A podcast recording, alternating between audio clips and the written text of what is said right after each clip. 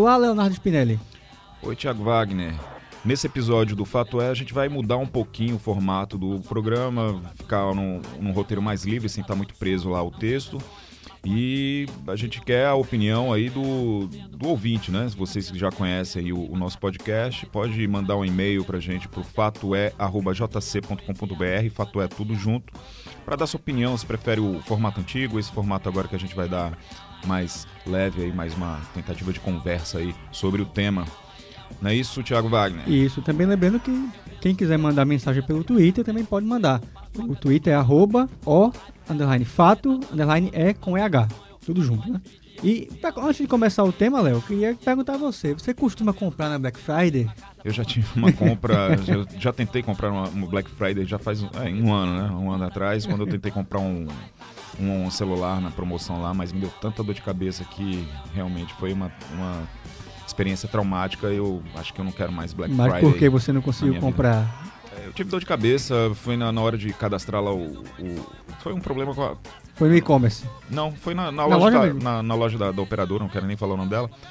Mas enfim, eu me arretei tanto com elas que eu falei, ó, sabe de uma coisa, eu vou pra concorrência, tchau. Conseguiu comprar na concorrência, pelo menos. É, eu comprei na concorrência.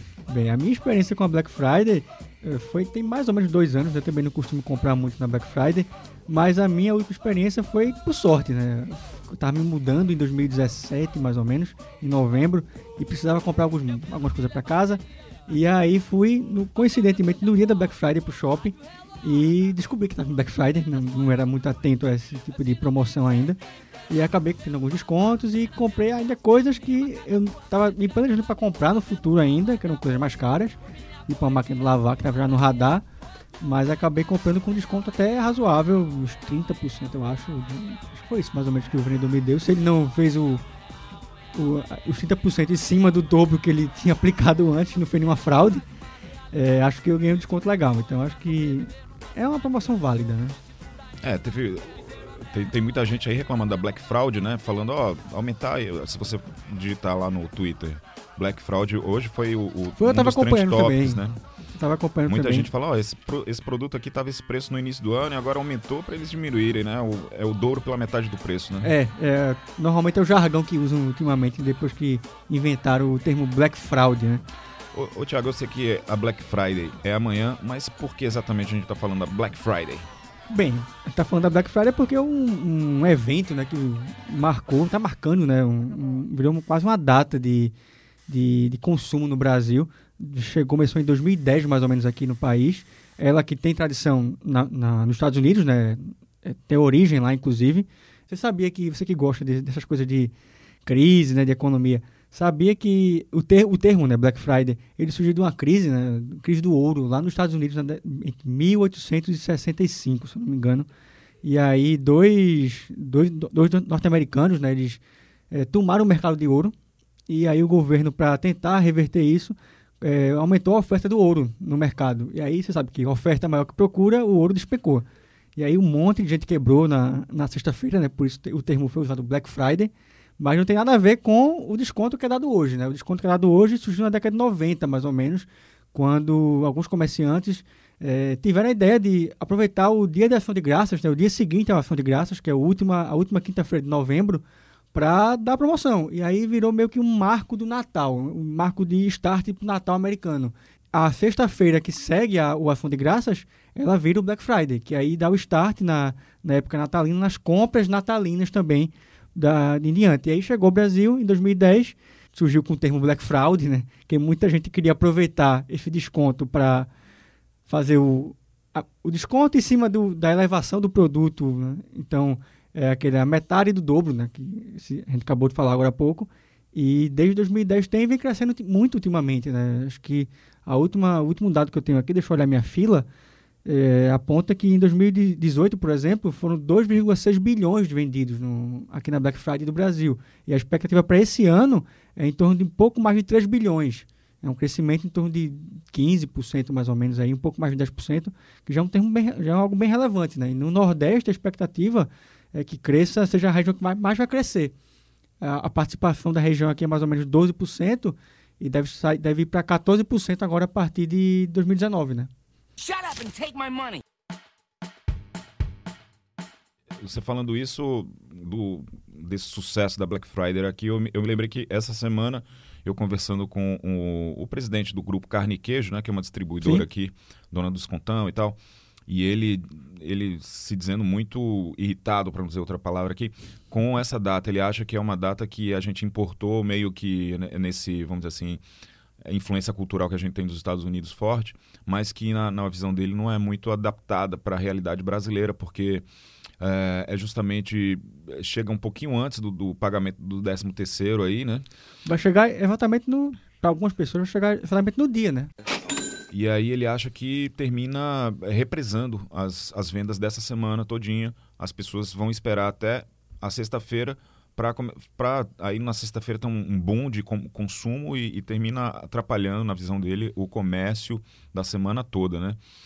É, bom, enfim, mas eu, eu fiquei pensando, poxa, mas o, o, comércio brasileiro também faz algumas adaptações, né? Por exemplo, já tem o termo até Black Week, né? Quer dizer, é, é promoção a semana toda. O brasileiro né? gosta muito de deturpar um pouco as coisas, de fazer do seu próprio jeito a Black Friday.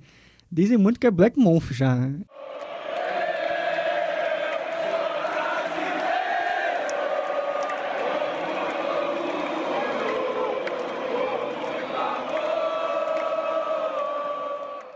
Eu, eu, lembro que desde quando vira novembro aqui, eu já começo a ver Black Friday chegando, Black Friday isso, Black Friday aquilo, é, celular com desconto de 10% a partir de novembro, aí vai se aproximando da data, né, que é na última sexta-feira do mês, e aí começa a pipocar Black Friday, tudo que é jeito, né, os aplicativos de e-commerce, de compras, eu não consigo mais acessar na, na web normal, né, ou pelo celular ou pelo meu computador, sem ser impactado por alguma propaganda de Black Friday, a semana inteira.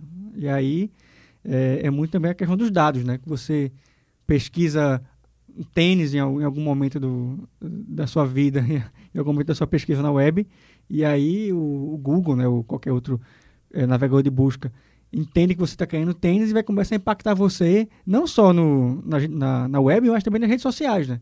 Minhas redes também, quando eu vou passando pelo meu perfil do Instagram, do Twitter, do Facebook, sempre vem alguma propaganda do que eu pesquisei há uma semana ou no mesmo dia. Então, a Black Friday meio que já se adaptou também a essa questão de dados.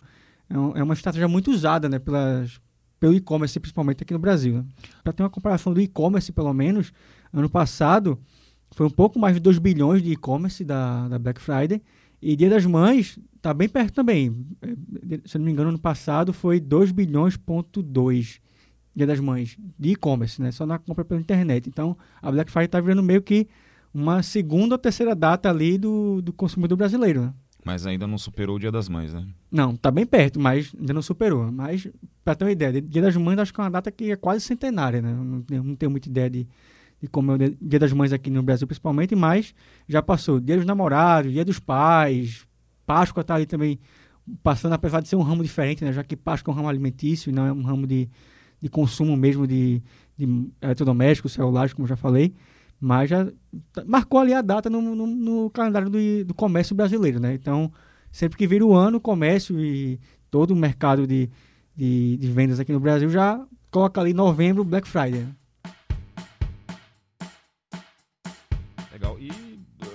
Você conversou também com pessoas, né? Me diga aí com quem você conversou para a gente começar essa, esse diálogo também, sair um pouquinho desse diálogo e, e para ampliar as ideias. Claro, eu conversei com o professor de economia da UFPE, o André Magalhães, que já participou, inclusive, conosco aqui no Fato É.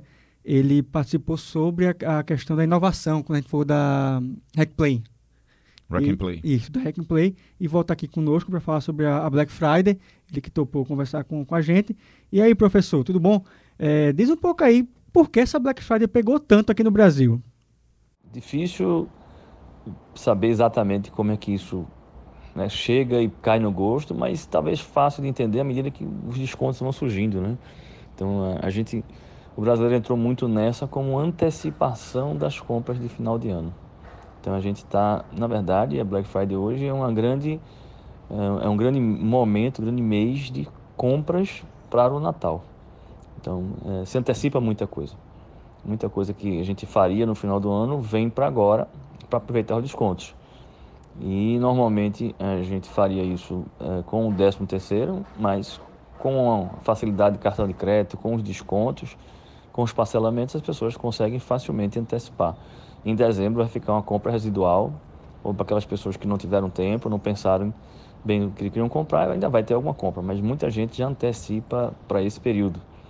E hoje realmente é um evento que marca, né? marca o mês inteiro, marca todo mundo, e aí você tem quase um impulso para comprar tanta propaganda que a gente tem.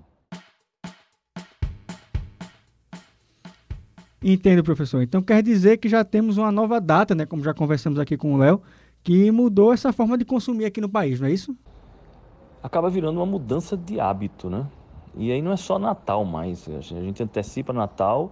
Muita gente fazia isso, eu me lembro do hábito antigo de esperar o Natal passar para comprar depois do Réveillon. Primeira semana de janeiro, primeira quinzena a gente tinha as liquidações de início de ano, mudança de estação, que foi, que seja, o que sobrou da, do final do ano. Talvez isso ainda tenha, mas as pessoas já antecipam isso. E aí já antecipam o máximo que podem. Até postergam compras, né? A gente, ah, vou comprar em setembro, outubro, vou esperar mais um mês. E compra em novembro. Então virou um, um, uma, um evento quase que oficial, talvez até oficial hoje em dia, e mais uma vez, a criatividade brasileira. A gente sai de um dia para um, quase um mês inteiro. Se a gente entrar em qualquer dia do mês de novembro, em qualquer site desse, você recebe é, mensagens o tempo todo de promoções. E o mais interessante é que hoje você consegue rapidamente com a internet comparar preços. Então você tem o preço, pega a referência e vê realmente se tem desconto naquilo. É muito mais difícil para as empresas tentarem passar produtos como produtos com desconto e é mais fácil para o consumidor nesse sentido comparar. E ele pode ir na internet e depois ir no, que ainda muita gente faz, ir na loja e ver a diferença de preço e vai comprar onde for mais barato.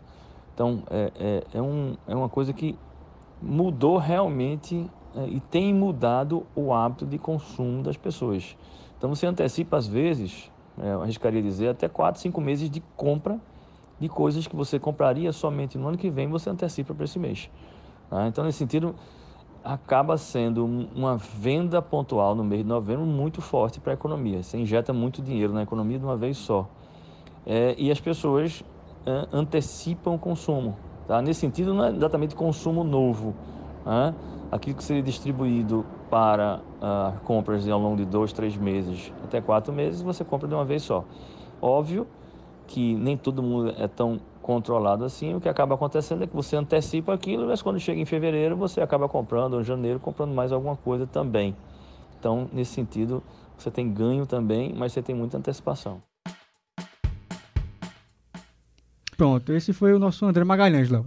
Ô, Tiago, agora me fala o seguinte, a gente fala muito aí, é, tem essas promoções e tal, mas será que tem promoção mesmo? Você, o que, que a gente pode falar sobre isso? Os preços caem mesmo ou, Bem, é aquilo que a gente já conversou aqui, né? Quando surgiu lá em 2010, é, muita gente se aproveitou para fazer a Black Fraud, né? que era é, o desconto em cima do aumento que se dava antes. Né? Como, é que, como é que era feito isso? O, vamos supor que um celular custasse mil reais. E aí o varejista, né? e aí vai da índole de cada um, ele aumentava esse celular para dois mil, por exemplo, e chegava a época da Black Friday ele voltava para os mil reais. Então seria o, a metade do dobro, né? Como a gente já brincou, inclusive, aqui com o jargão que foi, inclusive, criado pelos brasileiros para dizer como é que funcionava a Black Fraud.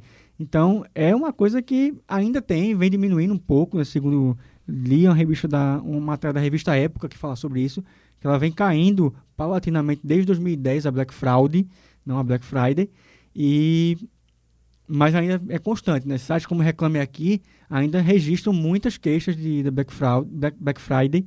Eu sempre me confundo com Friday, o fraude aqui, é, é, bem complicado, mas é, o Reclame Aqui vem registrando ainda né, muitas queixas na Black Friday.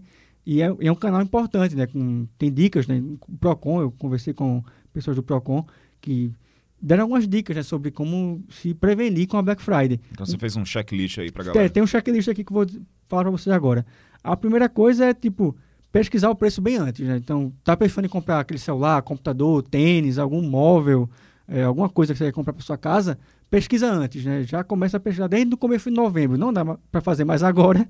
Quem está ouvindo agora o podcast depois da Black Friday não dá para fazer mais isso, mas no ano que vem, quem sabe, você pode fazer. Começa a pesquisar bem antes, né? Novembro, dia 1 dia, dia 2 de novembro.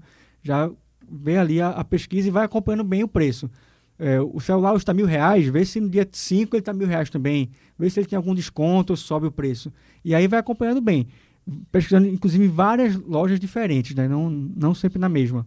E também saber o que você quer comprar de fato. Né? É, muita gente entra na Black Friday, eu conheço muita, muitos amigos que fazem isso, para ver o que, é que tem de desconto. Né? Nem quer comprar muita coisa, quer comprar tá satisfeito com o celular, tá satisfeito com o computador, mas vê lá o desconto e aí no impulso de comprar acaba comprando algo que não precisa, e eu, eu acho, minha opinião pelo menos, que vai ser uma compra desagradável, né? Então, tem que saber o que quer comprar. Já tem que ir para Black Friday saber, não, eu quero comprar uma passagem aérea, por exemplo, para viajar no ano que vem. Então, já anota, vai acompanhando o preço certinho um mês antes, para saber o que é que vai acontecer.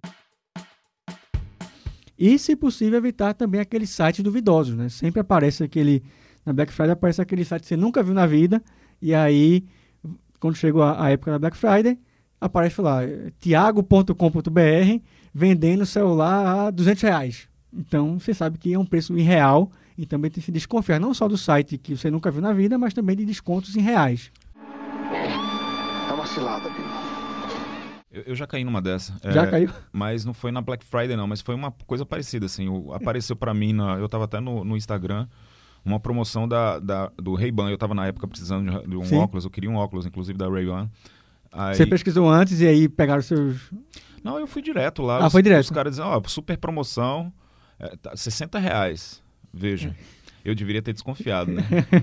Mas aí só, eu só fui perceber que era, era mutreta quando eu já tinha pago 60 conto. Pelo menos foi 60 reais. É. Mas o, o, óculos chegou em casa. Chegou? Mas é um óculos ah, era chinês. Meio, é chinês, é. era chinês. Era a, a, versão alternativa, digamos assim, né? É, mas eu, depois eu comprei. Depois eu fui na loja e comprei um por 450, é. que é o preço, né? Sou rica! Eu sou rica! E, e, e assim, tem muita gente que espera, ah, eu quero comprar é, o iPhone tá no 11 já, eu acho, né? É, eu não sei. É, eu também não, não acompanho muito.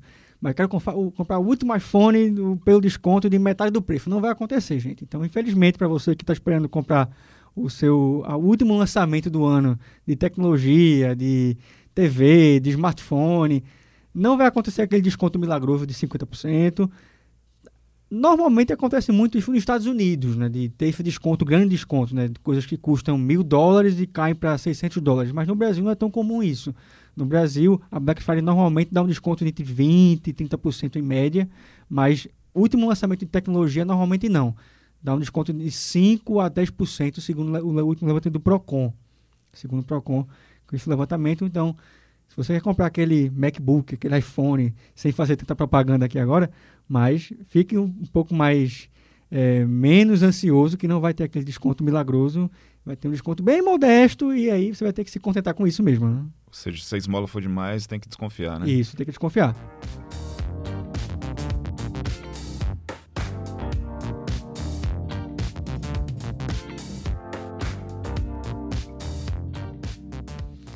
E, e aí, você conversou com quem para saber? Porque eu acho que também muda um pouco essa questão de consumismo, né? Eu falei um pouco aqui, inclusive, que muita gente entra na Black Friday querendo nem precisa comprar aquela, aquele item e vai lá e compra porque viu o desconto e fica ansioso pelo desconto, né? Pois é, é quando quando a gente decidiu a pauta, eu imaginei da gente de, de eu ir buscar justamente o contraponto à Black Friday, que seria essa questão aí do, do anticonsumismo, vamos dizer assim. A gente vive numa sociedade de consumo e a Black Friday é um fenômeno de, desse consumismo que a gente tem, né?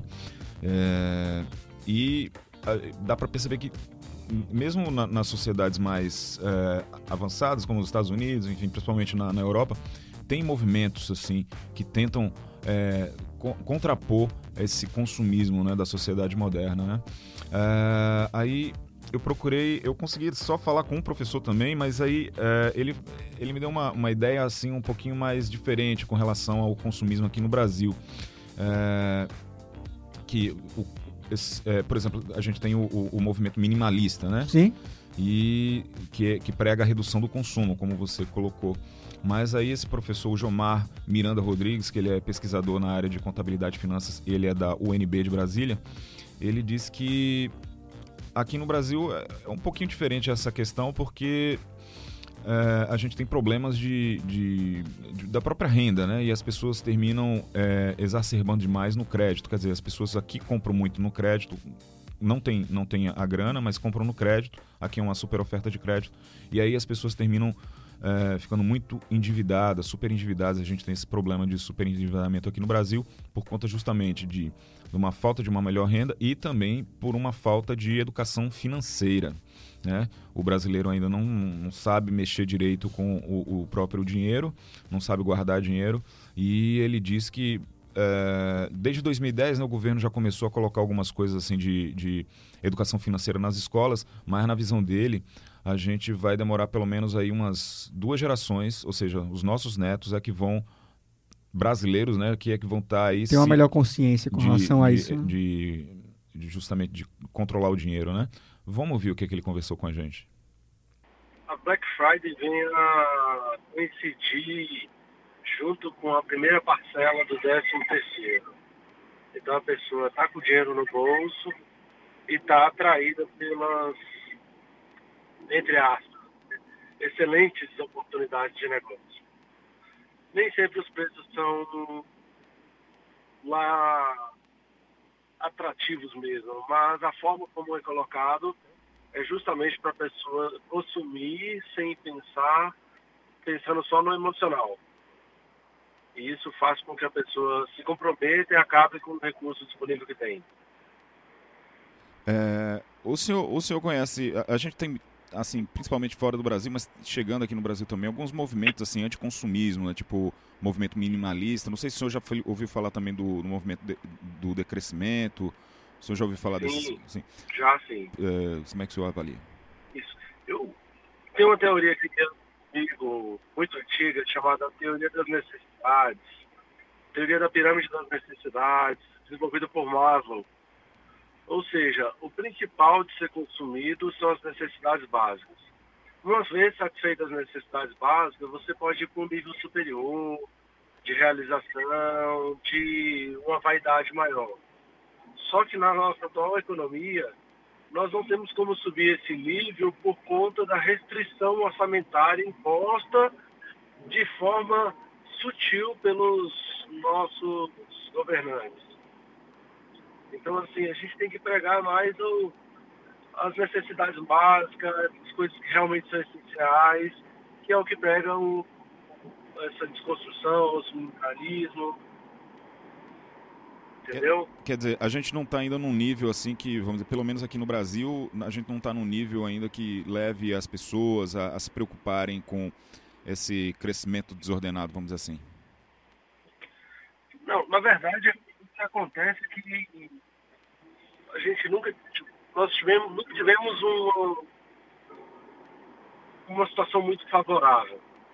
Né? Então, assim, o que é a situação favorável? A pessoa ter folga orçamentária. O que nós temos é folga de crédito.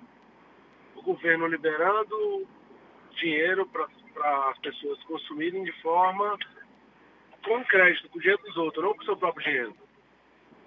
Entendeu? Então o que as pessoas fazem é entrar em financiamento atrás de financiamento. Quer não dizer... utilizar o seu próprio orçamento. Quer dizer, o problema maior do Brasil então seria a questão do endividamento, né, e dos juros altos ainda, né, que isso termina. Endividamento e juros altos. Isso andam lado a lado. Isso de certa forma atrapalha, vamos dizer assim, o crescimento mesmo, né? O crescimento mesmo. Nós temos uma situação desenvolvida por, economias mais desenvolvidas, mais precisamente Estados Unidos, com a criação na década do século XIX, século XX, do cartão de crédito, né, onde que você consome agora e paga depois. O ideal é que você ganhe para depois consumir. Nossa cultura tem sido disseminado na seguinte situação: consuma, depois você pague. E muitas das vezes não se tem esse dinheiro. Então quer dizer que antes da gente se preocupar com o consumismo, a gente teria que se preocupar com a educação financeira das, do brasileiro. Com a educação financeira, justamente. A educação financeira é fundamental. E nesse sentido, o brasileiro não tem essa cultura? Não tem essa cultura, apesar de a partir de 2010 uh, o governo ter implementar decretado a Estratégia Nacional de Educação Financeira, por meio do decreto presidencial, onde que já se obriga, desde a educação fundamental, primeiro ano fundamental, a implementação de educação financeira. Entendi. Quer dizer, mas ainda falta um longo caminho, né? E até, pelo, Um até, o próprio, a- até o próprio governo, ele, eh, não, não- vamos dizer assim, ele gasta mais do que arrecada, enfim, né? Tem, o, o próprio governo tem esse problema aí de, de Tem esse endividamento. né? problema.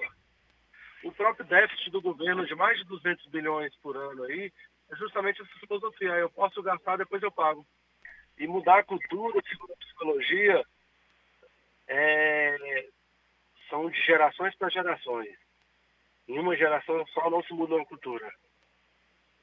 Você acha que isso é um trabalho para quantas gerações aqui no Brasil? De duas a três gerações. Quer dizer, o filho dos nossos filhos aí, né? Nossos netos, né? Nossos netos. Bom, a gente ouviu o professor Jomar Miranda, né, da UNB, e essa a, a- discussão continua também, quer dizer, o, sobre a, a- questão do consumir de forma consciente, né, que vem é daí que vem o, o, o conceito da vida minimalista, né? E a gente vê que tem os é, essa, essa visão minimalista das coisas já começa a ser um, vamos dizer assim, ter uma, é, uma divulgação já, vamos dizer assim, no mainstream, uma coisa já mais é, aberta. A gente pode ver até na Netflix. Netflix tem o, o eu não sei se você já viu esse documentário lá, o Minimalism. É um document, minimalismo, um documentário sobre as coisas que importam, que é do Fields Milburn e Ryan Nicodemus.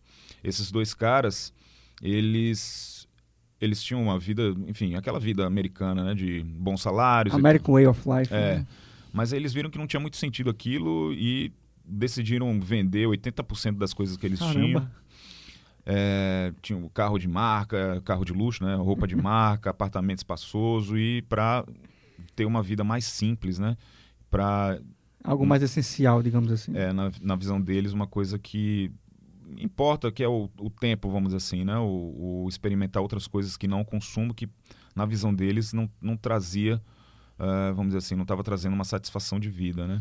Eu vejo muito que também tem um choque de gerações. Eu percebo muito que as pessoas que compram na Black Friday ainda são aquelas pessoas que são um pouco mais velhas que a gente, inclusive, que não tiveram, como você falou, educação financeira de base nas escolas e tudo mais, e que também não tem essa filosofia do minimalismo, né? Não que seja uma coisa de certo ou errado, cada um entende a sua vida como bem quer, mas eu vejo comparando com minha mãe, por exemplo. Minha mãe entende que eu tinha que ter um carro, que tinha que ter uma casa própria, que tinha que ter um- um- uma casa própria, inclusive grande, né, com vários quartos e tudo mais, vários itens de eletrodomésticos, e às vezes isso não é necessário para mim. E aí fica sempre esse embate ge- geracional entre, ah, porque você deveria ter uma casa própria já financiada tudo mais. E aí quando chega Black Friday, ela pensa, ah, tem que comprar uma geladeira nova. Eu, não, mãe, não precisa comprar geladeira nova. A, a- a sua tá boa e a minha também tá boa, então não precisa comprar uma geladeira nova. Mas tá com desconto de 30%, então, não, mãe, fique calma. Quando ela quebrar, a gente vai lá e compra. Se coincidir com a Black Friday, beleza. Se não coincidir, a gente vê como é que consegue comprar a geladeira. Eu selecionei um, você está falando disso, eu selecionei um, um- um vídeo do Gustavo Cerbasi, o, o, é, ele é escritor, Sim. consultor financeiro, né? E ele tem um vídeo bem legal que fala sobre essa questão no minimalismo, justamente né, sobre essa, essa, sobre essa ótica, assim, quer dizer, você tem que, para você é, ter uma vida mais simples, assim, e, e não tão voltada ao consumo, você tem que justamente é, cuidar das coisas que você já tem, né? E, e, e consertar até se quebrar, entendeu? Não quebrou, você vai Quebrou, comprou uma nova. né? comprar uma nova. Ou nem quebrou, você comprou uma nova às vezes. né? Vamos ver o, o vídeo.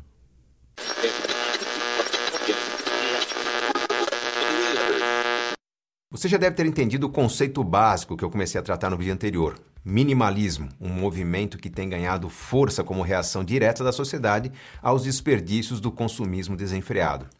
A regra aqui é impactar menos e consumir menos, mas com mais qualidade, ao mesmo tempo em que você constrói uma vida mais pautada na riqueza das experiências, das realizações e na sua tranquilidade. No vídeo anterior, falamos sobre quatro recomendações pedir emprestadas as coisas que você usa pouco ou usará apenas uma vez, em vez de gastar seu dinheiro com elas. Trocar as compras no varejo pelas compras nos mercados de atacado e atacarejos. colocar em prática as compras coletivas e adotar uma estratégia eficiente para garantir um consumo mais consciente. Hoje vou compartilhar com você mais quatro recomendações que são exemplo de bom uso do minimalismo e que com certeza farão você melhorar ainda mais a sua relação com o dinheiro. Vamos lá? Quinta recomendação: reforme e conserte. Não existe motivo para se descartar o tempo todo objetos que ainda possuem vida útil. Serviços de sapateiro, assistência técnica de eletrodomésticos e reforma de sofás e vestidos, por exemplo, custam sempre bem menos do que produtos novos, além de estimularem a atividade econômica da região, reduzirem a produção de lixo e contribuírem com o meio ambiente.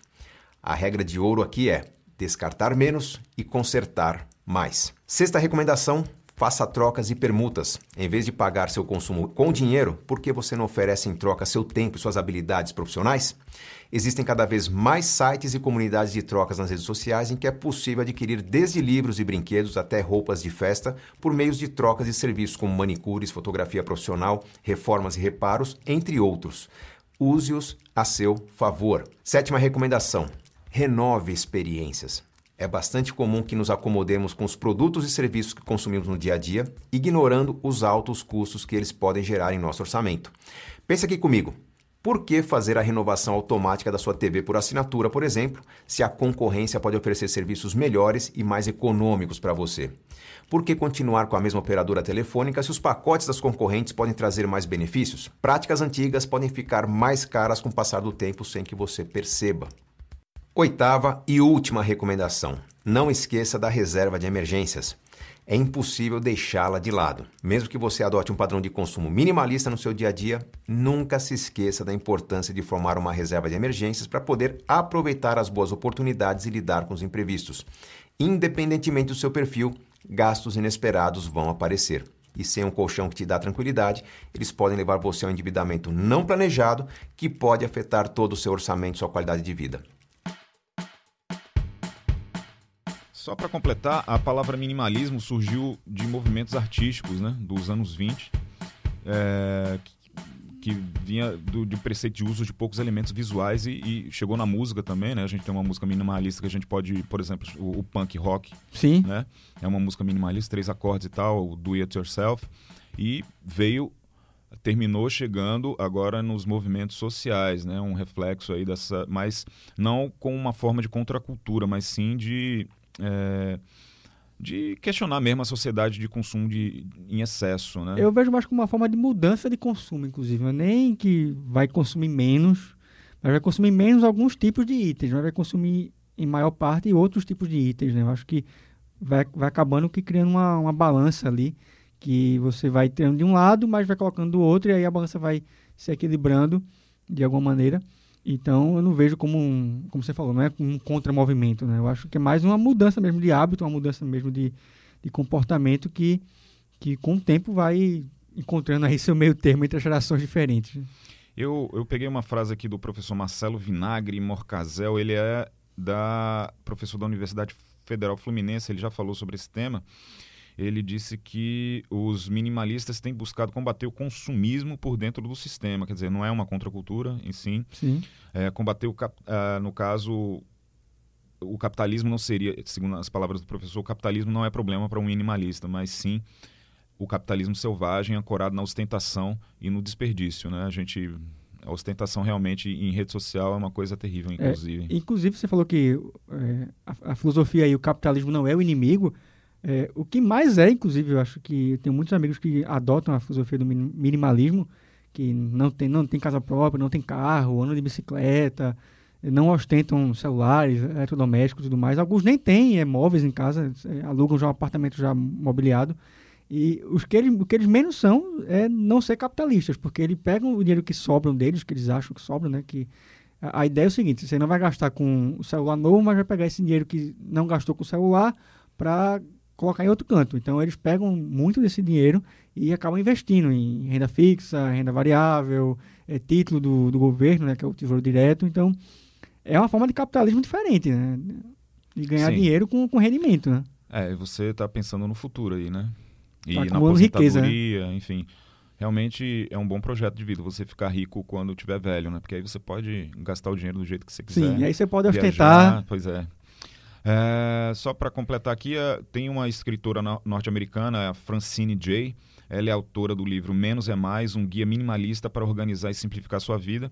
Para quem quiser ler, esse livro é considerado a bíblia do, do minimalismo atual, né? E que é justamente isso daí, dar mais valor às experiências e menos importância às respostas materiais, que eu acho que inclusive esse estilo de vida combina muito com a visão que a gente do, de mundo dos millennials, né? Que esse pessoal Sim. que nasceu a partir dos anos 80, eu acho que você é millennial, né? Sim, eu sou de 87.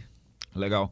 Que justamente valoriza mais a experiência, né? E a gente tem hoje em dia várias é, formas de, de experimentar coisas, né? E, e essa a economia do compartilhamento combina também com essa, esse estilo de vida é, minimalista. Compartilhamento né? também, né? Muito importante essa palavra, né? Você não precisa necessariamente mais ter um carro hoje ou, ou, ou mesmo uma casa de praia, né? Você pode ir no Airbnb, enfim, ou no, no Uber. E tem vários outros tipos de, de serviços. Tem mais uma dica. Você que assiste Netflix, você já viu a Mary Kondo? Não, nunca vi. A Mary Kondo é da série Ordem na Casa, ela já virou até é, meme de internet, mas ela também é uma dessas, vamos dizer assim, é, ícones aí do, do estilo de vida minimalista.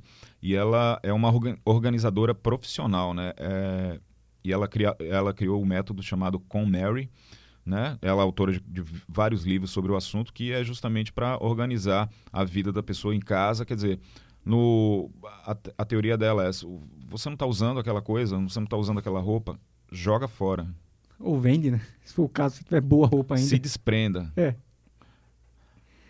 É uma boa também para quem quiser aderir aí ao modo minimalista.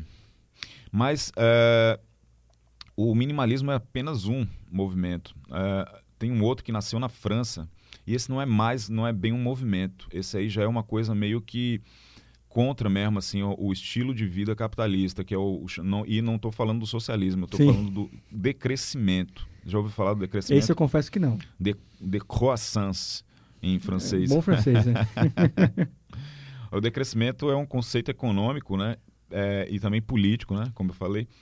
É, foi criado mais ou menos na década de 70 pelo André Gors, que é um economista.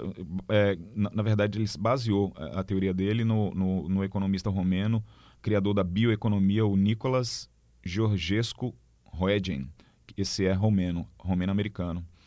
Então, a tese do decrescimento se baseia na hipótese de que a economia neoclássica leva, vai levar a sociedade a um, é, enfim, Vai encolher? não encolher. A- a- no caso, a, a economia clássica que é baseada no crescimento pelo crescimento, né? Sim, isso. Só que a gente vive num mundo é, finito. Então, eles pensaram, peraí, se o, a economia ela se baseia no crescimento pelo crescimento, um dia isso vai acabar, porque o, o- todas... a- Ninguém não vai ter pra onde crescer mais, né? não vai ter pra, e, e a- os bens né os bens são finitos né como a gente Sim. bem sabe todo na, na teoria econômica isso é o são, é finito né o dinheiro acaba enfim o- os recursos acabam né então você aí eles criaram esse essa eh, esse movimento o do decrescimento que nasceu na França e aí eu separei um vídeo eh, do Vicente Morro para o coletivo francês de Croissance 2012 é, e quem está falando nesse vídeo é o Vicente Lieger, que é do Partido do De- pelo Decrescimento, lá da França. Lá na França tem um partido chamado Partido pelo Decrescimento. E essa tradução quem fez foi a Mildred Gustac, que é de um projeto Nova Oikos, que eles têm um, um- um projeto desse aqui também no Brasil. Vamos ouvir um pouquinho desse vídeo aí.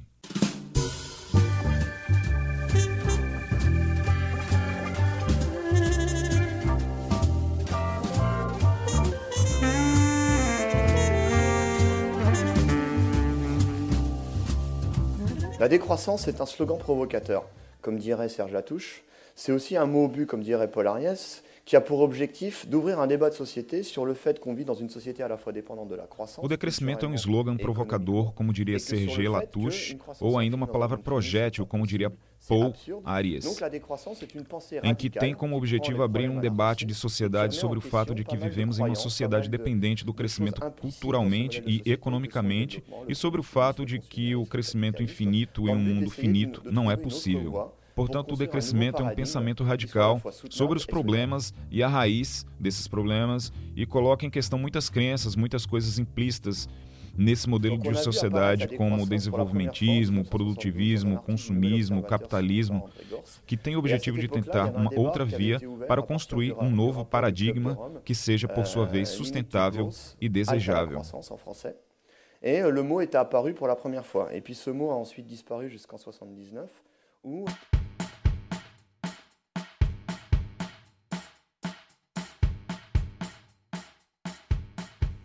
Então, portanto, assim, é, o decrescimento seria uma expressão de várias correntes do pensamento crítico, né, com relação à globalização, ao, à cultura do excesso, da tecnologia, da, do, da tecno, não da tecnologia, mas enfim, do, do, do excesso mesmo, né, vamos dizer assim. E tem uma, um, um, um, também um pezinho na, na na preservação ecológica, né? Porque como os, os, recursos são finitos, se a gente cresce, né, você vai exaurir todos os recursos da Terra, né? E também é uma contraposição à globalização, enfim, é uma coisa até muito parecida, não sei, não é, é uma, é um contraponto mesmo ao capitalismo. Eu não queria falar que seria comunismo, não, mas enfim, é um contraponto sim ao capitalismo e é um pouquinho mais além do, do movimento cap, é, minimalista, né? Sim. Ou seja, já é uma, uma postura mais de política aí o decrescimento. Obviamente nasceu na França e as, os franceses é, realmente têm uma, uma cultura mais ligada, mais, é, mais, esquerda, mais de esquerda, assim, eu acho, enfim. É, mais de centro-esquerda eu vejo muito. Né?